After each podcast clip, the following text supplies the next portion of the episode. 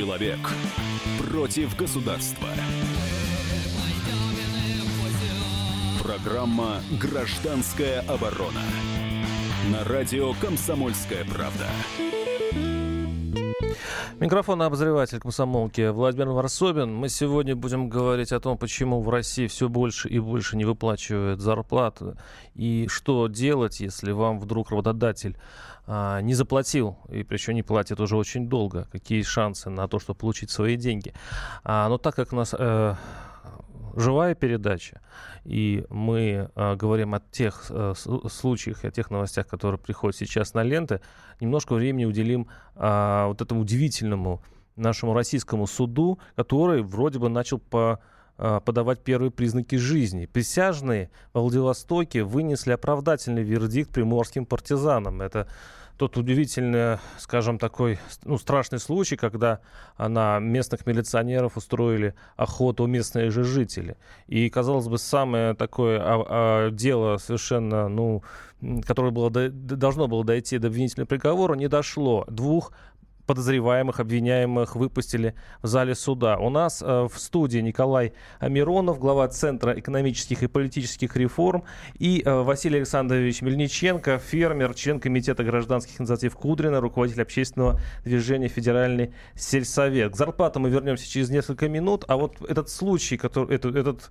происшествие, когда а, обвиняемых у нас выпускают в зале суда, тем более таких громких, хотя у нас по статистике оправдательных приговоров что-то одна десятая или, там, или сотая процента. Что это значит? Я хочу спросить сначала Василия Александровича Мельниченко. Что это значит? Ну, я считаю, что и Никитину, и Ковтуну э, здорово повезло вырваться, так сказать, с, с этого уже практически обреченного состояния. И явно, э, что эти люди совершенно невиновны, потому что при всех усилиях следствия и все, все же суд присяжных э, оправдал этих людей, и действительно они невиновны, и вышли, и слава богу, что это все случилось. Вот.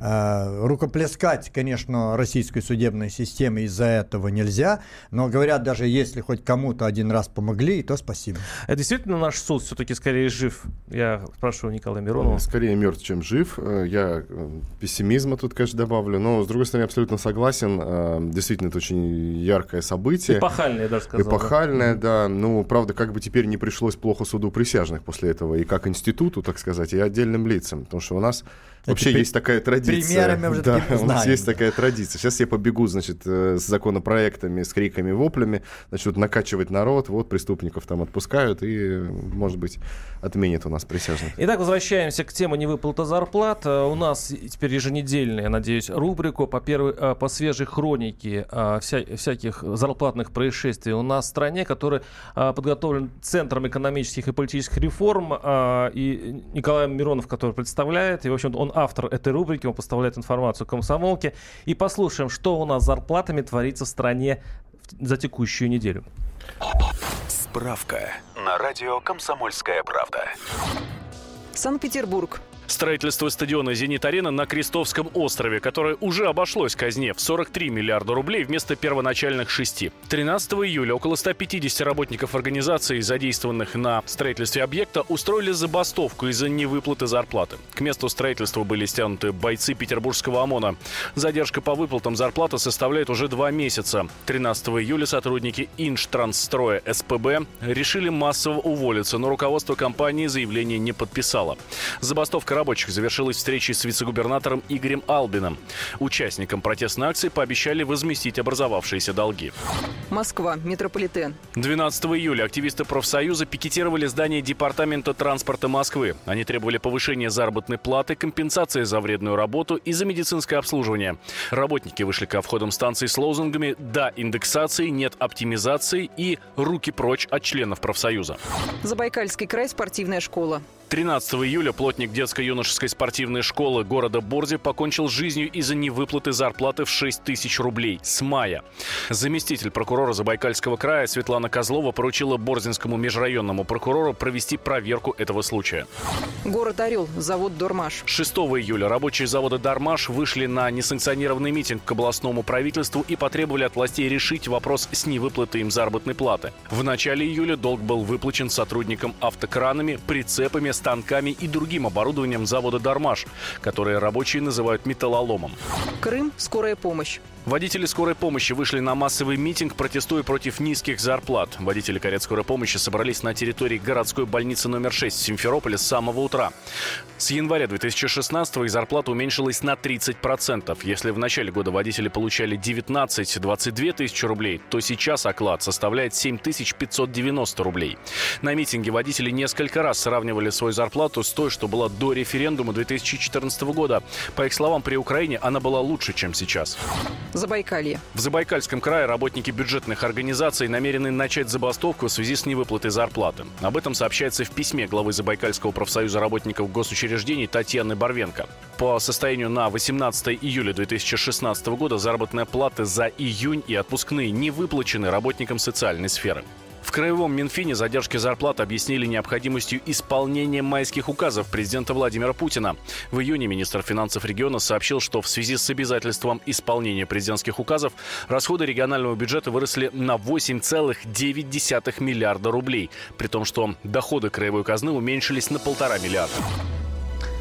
Да, это была рубрика «Сопротивление», которая была подготовлена э, при участии и комсомолки, и Центра экономических и политических реформ, представитель которой, глава которой Николай Миронов сейчас у нас в студии. Мы сегодня будем говорить, почему так стало худо с зарплатами и что делать, если их не выплачивают. И у меня сейчас есть э, статистика, по которым реальные э, денежные доходы населения падают ежемесячно на 4-5% каждый месяц. И это происходит 20 месяц подряд, два года. И э, то, что теперь еще не платят зарплаты, это еще больше бьет по населению. Какая вообще сейчас ситуация с зарплатами? А, вот сейчас начнем отвечать на этот вопрос. А, через минуту мы уйдем на перерыв. Ну, Николай. Ну, пару слов успеем да, сказать. Успеем. Да? Ну, значит, э, я думаю, что это связано с выбранным периодом. Есть некоторое сокращение общей суммы задолженности, зарплаты вот за последний месяц, но она стабильно держится на очень высоком уровне. Значит, у нас э, с начала года она выросла примерно на миллиард, составляет около 4 миллиардов сейчас рублей, э, 3,8 по последней статистике, 4 ровно было на 1 э, мая. Э, значит, но э, если сравнивать более с дальними периодами, то, что вы говорите, там 20 месяцев, да, э, у нас получается рост задолженности в стране более чем в 2,5 раза за полтора года. Это очень большая, очень такая серьезная цифра, и видно, что эта проблема не решается, она зависла. Мы будем э, давать советы, что делать, если зарплаты не выплачиваются, и, и какие шансы их получить через буквально несколько минут. Оставайтесь с нами. 8 800 200 ровно 9702 наши телефоны. И также работает WhatsApp. Оставайтесь с нами. Программа «Гражданская оборона».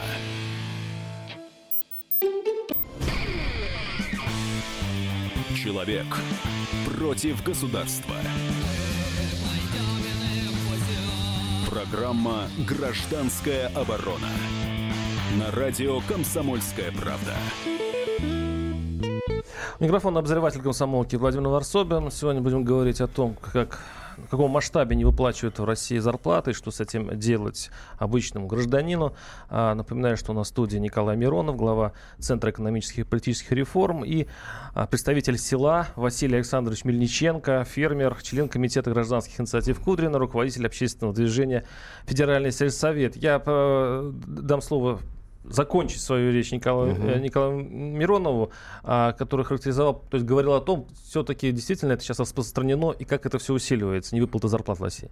Да, значит, ну, мы говорили, что статистика немножко колеблется, но э, есть тренд э, на увеличение, на значит, рост задолженности по зарплате в стране. Причем я хочу обратить внимание сразу, что эта задолженность для э, государственных финансов, для бюджета, в принципе, не такая уж и огромная. Да? 4 миллиарда рублей – это не та сумма, которую невозможно это по всей России погасить. 4 миллиарда задолжен. По всей России, да. Для людей это очень чувствительно. То есть кто-то не получил там 100 тысяч у него задолженность за несколько за некоторое время. Бывают даже меньше суммы. Вот такая средняя сумма, с которой мы сейчас имеем э, дело, мы занимаемся конкретными случаями, стараемся помочь людям, это где-то 130, 150, 200 тысяч. Вот такие вот суммы задолженности. Для людей, конечно, это очень существенно, особенно учитывая размер зарплат, но в целом для страны, то есть это можно было бы и решить, и сделать.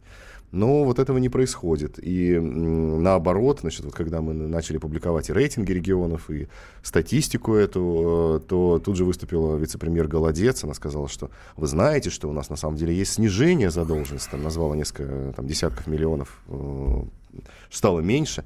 Да, но в целом-то стало больше, и проблема-то остается, и людям какая разница, снизилась там на 100 миллионов в целом по стране или не снизилась. Осталось очень много таких случаев, которые очень застарелые, еще с 15 с 14 А с чем года. связан все-таки рост невыплат зарплаты?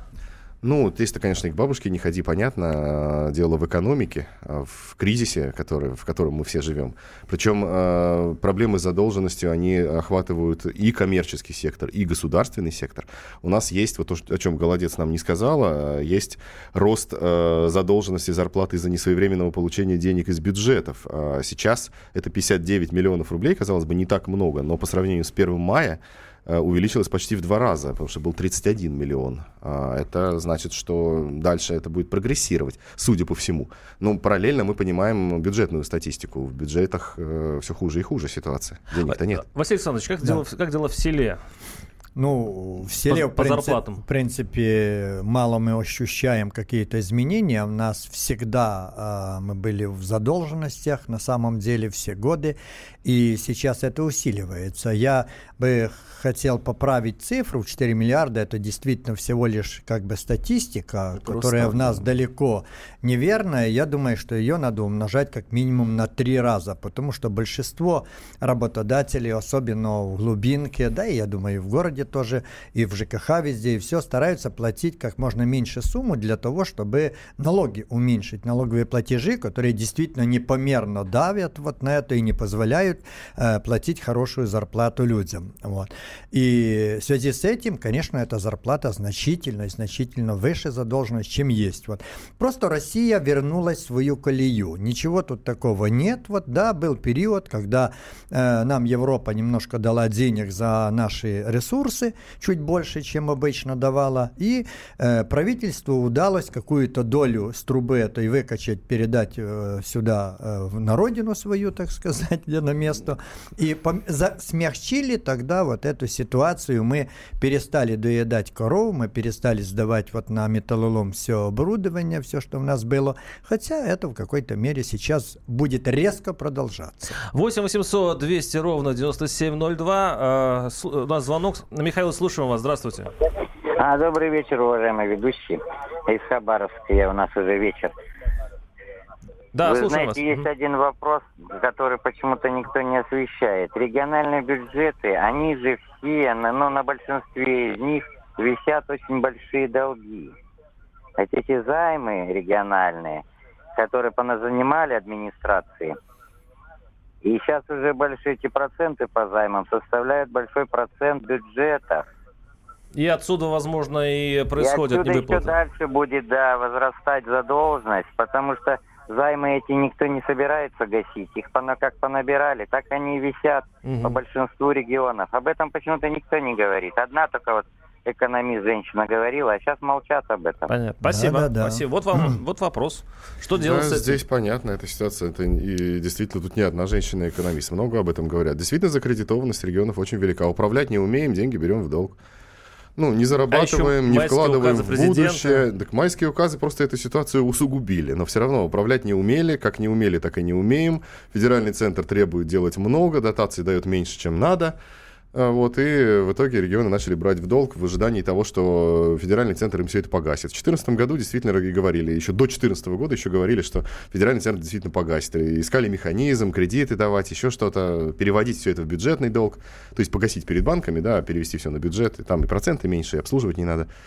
Ну, а теперь какие уж все, да, а задолженность продолжает расти, бюджет все дефицитные, губернаторы, каждый сам за себя. Эта проблема ударит э, очень сильно по нам, по всем, по экономике, по бюджетникам, но просто чуть-чуть попозже.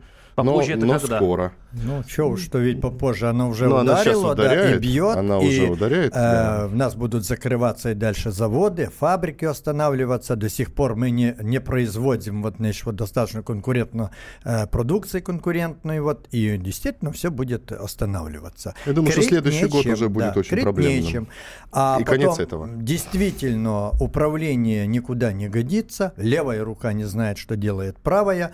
Федеральный центр вот надеется, что там кто-то собирается работать. Но возьмите любые поручения президента, они практически не выполняются. Я уже не говорю за майские указы, плевать на них, за них можно и забыть. Все, все остальное, что дает центр какие-то указания работать, никто и не собирается выполнять всех. Губернаторы администраторы заняты кто выборами, кто удержанием значит, э, своего места. И в основном, если мы Э, копнем, чем занимается, это расхищением бюджетных средств. Поэтому никаких денег в России никому не должно хватить, кроме олигархата. Не, ну подождите, ну деньги все равно платятся, пока э, э не выплата зарплаты, это единичный случай. 8 800 200 ну, ровно да, 9702. Ну, Владимир, слушаю вас, здравствуйте. Здравствуйте. Хочу поделиться своим опытом возвращения зарплаты. Давайте. Имел несчастье э, работать у, у одного так называемого бизнесмена – Нинкина Юрия Борисовича, который в конце концов э, от своей жадности, может, даже и умер. Короче, он, он страдал не, не, не выплатами, систематически не выплатами зарплаты всем абсолютно. Угу. Я, в конце концов, когда достигла э, задолженность двухмесячной, в конце концов, взял да уволился. Правда, я, я работал по паспорту и так далее и тому подобное. И поэтому он э, думал, что никак не востребует. Другой вопрос, что я взял просто, позвонил ему домой, благо я имел такую возможность выяснить его телефон, и просто э, э, в, в днем позвонил, попал на жену, сказал, здравствуйте, э, передать, а Юрий Борисович дома? Нет, передайте, пожалуйста, ему звонил Владимир Владимирович. Раз. На другой день опять. То есть начали его троллить так да, по телефону, да. я понимаю. Да. Да. За, за коллектором, за коллектором работать. И, и, короче, со, со второго звонка, после второго звонка, он мне сразу перезвонил, обложил матом, но в, в конце концов, и то через три месяца только выплатил зарплату. Вот рекомендую. Спасибо. Спасибо.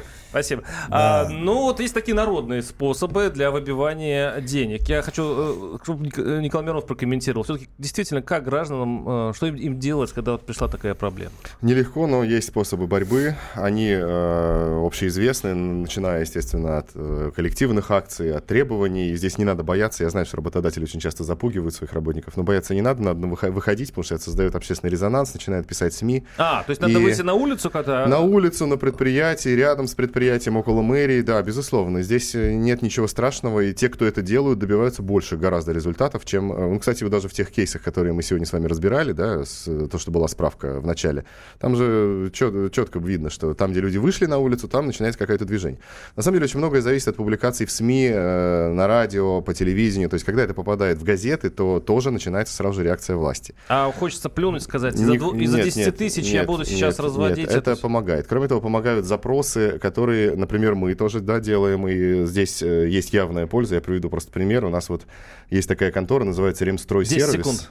90. Да, ну а потом мы еще продолжим. Да, да? мы продолжим э, через несколько минут. Наши телефоны 8 800 200 ровно 9702. Он, тема нашей передачи «Что делать, если вам не платят зарплату?» Есть ли выходы из этой скорной ситуации? 8 800 200 ровно 9702. Оставайтесь с нами. Программа «Гражданская оборона». Сказано на... Человек против государства. Программа «Гражданская оборона». На радио «Комсомольская правда». У микрофона обозреватель комсомолки Владимир Варсобин. Говорим сегодня о справедливости, о том, чтобы людям платили зарплату. Чем дальше, тем платят в России ее и меньше. А, я напоминаю, что у нас в студии Николай Миронов, глава Центра экономических и политических реформ, и а, представитель села Василий Александрович Мельниченко, э, руководитель общественного движения Федеральный сельсовет. Я хочу процитировать Василия Александровича. У него хлесткие э, посты в социальных сетях. Э, вот одно, одно из них. В России более 20 миллионов граждан живут за чертой бедности. 100 депутатов и чиновников похвастались личным доходом. Но я так понимаю, что это, э, как это называется у нас? Доходы, доходы. Не, не, не это как, что заполняют справки, как это? Декларация, Декларация, Декларация наверное, да, да. Похвастались личным доходом совокупно 58 миллиардов рублей. В среднем... На задолженность хватило бы по да, зарплатам. -то. В среднем 582 миллиона рублей на семью. И в среднем каждая эта семья сожрала, как ели 3000 семей села или малого города. 3000 семей – это целый малый город на 10 тысяч населения. И вот мы сейчас говорим о том, что, несмотря на то, что вот у нас люди так хорошо живут, а многим денег не достается, даже кровно заработанных. А, Василий Александрович, да. что делать простому человеку, если его хозяин или директор завода просто решил умыкнуть его зарплату и вот уже несколько месяцев не платит? Э, ну, э, традиционные значит, способы, естественно, обращения в прокуратуру и все, которые э, мало что дадут там, где это, будем говорить, умышленно не платят, за счет рабочих вот себе покупают дорогущие яхты, тысячи квадратных метров квартиры, там замки, футболистов и тому подобное. Это, конечно, негодяи люди, вот, и бороться с ними только одно, отбирать у них заводы, фабрики. Как? Через суд? А зачем? Просто отобрать, да все, они же Нет, все равно... ну сейчас, при нынешней Подождите, власти, ну как да. это? Как это можно отобрать? Ну я думаю, что и нынешняя власть будет не против, чтобы люди это сделали, народные предприятия какие-то делать с них или еще чего-то. Это на самом деле преступление совершено против людей, их ограбили, вот, и их трудом вот себе зарабатывают такие деньги. Но есть другие случаи, да, когда э, мы говорим, ну давайте подавать в суд. У нас есть глубинные предприятия в малых городах, вот особенно в селах, оно одно единственное, э, естественно, третий год без прибыли, да, работаем, денег нету, и люди сами понимают, что если они пойдут там в суд или куда-то, последнюю корову или трактор заберут, придут судебные приставы, и это не выход из положения, надо какую-то работу. Это говорит о единственном, что на страшное неравенство в стране на самом деле. Вот тот пример, что 100 всего лишь чиновников и депутатов могли бы погасить все задолженности, ведь они же их не заработали, эти деньги, однозначно. Вот, и могли бы погаситься и могли бы сделать. Пока не будет справедливости, честности, вот, вот, э, пока у нас и будет такое дело. Россия стремительно входит, вот, значит, в нестабильное состояние. Ну, это у вас большевизм такой, значит, отобрать Ничего подобного. Это у меня справи- чувство справедливости. Вот, Понятно. Николай, как вы думаете? Ну, я все-таки продолжу ту историю, вот насчет, э, которую я начал до перерыва.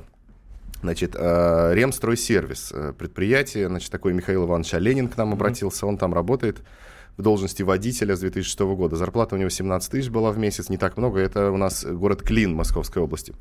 Но на протяжении полутора лет последних ему э, не выплачивают заработную плату, либо выплачивают какие-то маленькие кусочки. Образовалась довольно большая задолженность, там больше 200 тысяч. Значит, обратились мы, взяли с него заявление, обратились в прокуратуру, обратились в инспекцию трудовую и губернатору. Э, он до этого тоже обращался куда-то, но там, я так понимаю, то ли ему назад вернули, то ли, в общем, что-то сделали неправильно. Э, значит, первая реакция работодателя была следующая. Ему позвонил э, секретарь директора, говорят, слушайте, значит, забирайте свои заявления, а то мы вам сейчас прогулов наставим, мы сейчас там то сделаем, все сделаем. Но мы не остановились на этом, продолжили, значит, свою деятельность, и вот уже ему звонят, предлагают, давайте мы сейчас 70 тысяч заплатим, а остаток под расписку угу. будем потом отдавать. Значит, ну, я так понимаю, товарищи там ждут, когда им полностью все выплатят. Понятно, конечно, это уже какие-то подвижки. А там в чем причина? На предприятии, значит, якобы заблокированы счета налоговой инспекции, пенсионным угу. фондом, что-то они туда не заплатили. И вот так это продолжается давно, и никто ничего не делает. Директор существует, у него есть еще другие Если фирмы. простой человек напишет какой-нибудь э, ну, жалобу, можно просто не его, заплатить скорее всего, не заметят. Это нужно подключение, значит, ну, знаю, какого-нибудь московского э, персонажа, там, какого-нибудь центра, э, адвоката, да, который может написа- написать губернатору аж, чтобы маленькому слесарю выплатили зарплату в, деся- в десятки тысяч. Потому что без губернатора никак. Или Кремль лучше позвонить в администрацию президента, что выплатили какому-нибудь Пупкину в Ну, если критиковать систему, то, конечно, она, естественно, работает у нас просто из рук вон плохо. Вообще, на самом деле, есть и уголовная, административная ответственность за это, за все. Есть э, компенсации по трудовому кодексу. Если обратиться в трудовую инспекцию, то, по идее, должно все сразу решиться. Но, как мы знаем, людей посылают. Более того, часто бывают просто сговоры откровенные. Человек подает в суд, все грамотно делает. Э, судебный пристав тянет, что-то тянет, человек не понимает, что он тянет. Ну, что-то тянет, вот тянет, тянет, тянет, тянет. А, а раз... зачем это а, мы, а потом поняли, зачем. Потому что, оказывается, начались суды, фирма начинает объявляться банкротом. Так. Имущество продают. Так. После этого пристав, э, значит, появляется и говорит, вы знаете, а имущества-то, оказывается, уже нет никакого. А в чем заинтересованность пристава?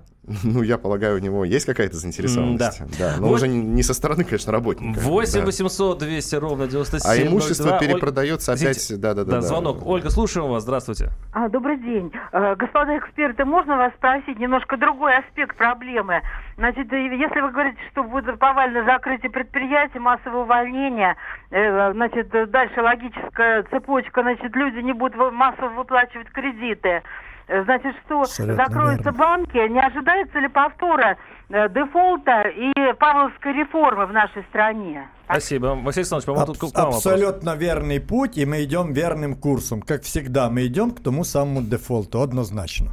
Так, Николай, вы сог- мне кажется, немножко мрачновато. Я не думаю, что Ну, во-первых, просто. мы просто начали с посыла о том, что будет массовое закрытие предприятий массовое увольнение людей. То есть это мы апокалипсис уже сразу видим. А, На самом деле, пока этот процесс такой вялотекущий, он действительно происходит, да, но это пока не массовое закрытие предприятий.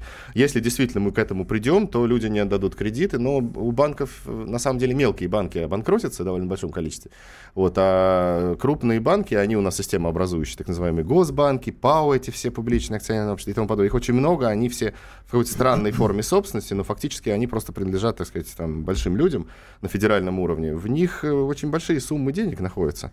И это не кредиты Я, люб- я люблю наших слушателей. Значит, один, один из наших уважаемых слушателей пишет, «И- их воров зарплаты нужно пару э, лет. В общем, расстрелы э, и железный порядок спасет Россию. Это я по- почти каждый раз, когда мы заводим разговор. Ну Э, да, да. Ну, И- это Мне кажется, это да, еще обычно. реакция на вас, Василий Александрович. Нет, нет, Александрович, нет, я тренд, как да, раз да. о другом, что э, в России не хватает народной власти, именно местного самоуправления. Если бы э, в нас э, население могло самоорганизоваться и э, выполнить вот хотя бы свои конституционные вот, значит, вот права взять вот место самоуправления, поверьте, ни тех самых коррупционных схем, никаких судебных приставов, ничего не надо было. Все бы решалось на уровне местных властей. Без власти породило анархию и вот такой бардак и все. А скажите, а вам есть логика обратиться к коллекторам?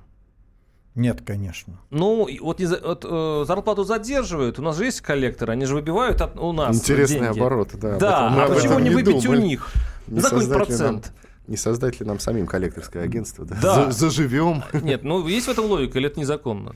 Ну, коллекторская деятельность законна, но она законна, ну, пока, пока она законна, хотя многие предлагали ее запретить, но в законе есть это. Но это касается кредитов, это не касается Я задолженности понимаю, по да, задолженность по зарплате. То есть здесь как раз должен работать судебный пристав, который, ну, не всегда работает. А какую схему надо придумать государству? Вот Есть же в банковской сфере, а, ну, скажем так, резервный фонд, да, который выплачивается в случае Страхование может страхования. быть. Как вариант, страхование может быть, да, чтобы работодателей было обязательное страхование, там, допустим, на несколько месяцев, э, чтобы хватило выплатить чеку, он как-то проживет э, после того, как деньги на предприятии кончатся. Ну, в принципе, здесь достаточно просто нормально выполнять закон а, и государственным органам следить за тем, что делаете на предприятиях. Огромная масса случаев, половина, наверное, я думаю, примерно, это э, когда у предприятий есть деньги. Вот и сейчас нашлись же деньги вдруг заплатить человеку, когда пошли запросы. Почему до этого ему их не дали, да? То есть они где-то были, ну, очень много сейчас идет мошеннических схем. В той же самой схеме с э, приставом, там просто я не успел договорить, э, идет просто перепродажа этого же имущества в вновь образуемой структуре с теми же хозяевами. Давайте следить за этим. Это же чистое мошенничество. Где ФАС? Ну, госорганы не выполняют свою задачу. Если бы они это делали, таких случаев было бы гораздо меньше. Еще не настолько, пока мы э, на дне кризиса, что прям вот повально там. Многие работодатели просто не платят, А ваш, уходят. ваш выход, не, кроме всех прочих а, общих вещей, а, не будем говорить э, о смене власти и так далее, сейчас Нет, конечно. терапевтически можно что-то решить? Вот, Нет. э, Нет? Нет. Уже нет. А как можно решить, когда, а, если, э, будем говорить, э, умер и умер, уже никакая припарка ему не помогает трупу, да? Э, то же самое и в нас получилось. Не, не, мы пытаемся помочь людям, все-таки А, припарки есть. Да Я нет надеюсь, они будут- припарок, потому Припарки что все эти, ставим, обра- что-то, эти да, все что-то получается. обращения, э, письмо написать, там, тысячу первый и так дальше, это не выход из положения. Да, и я предлагаю нашим слушателям в случае таких кризисов писать «Комсомольскую правду», мы будем заниматься вашими делами. Это была гражданская оборона, оборона Владимир Варсобин. Оставайтесь с нами. Программа «Гражданская оборона».